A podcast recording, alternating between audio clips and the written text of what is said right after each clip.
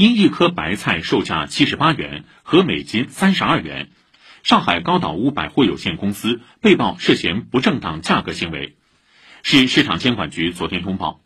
当事人汪某及高岛屋百货公司相关行为涉嫌违反价格法相关规定，构成价格欺诈违法行为。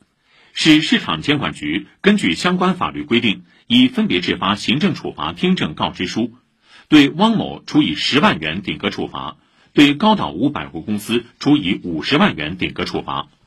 经查，二零二零年九月起。汪某以上海农康蔬菜专业合作社名义，与高岛屋百货公司签订联销合同，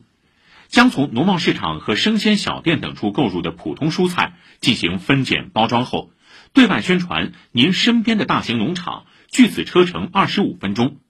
同时，在部分蔬菜等产品包装上使用“徐泾农康”标志，以所谓精品高端的定位高价销售。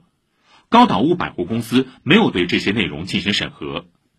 另查，二月十四号起，高岛屋百货公司在其经营的新鲜市集内，陆续对销售的橄榄油、手工素面等八款商品开展促销活动，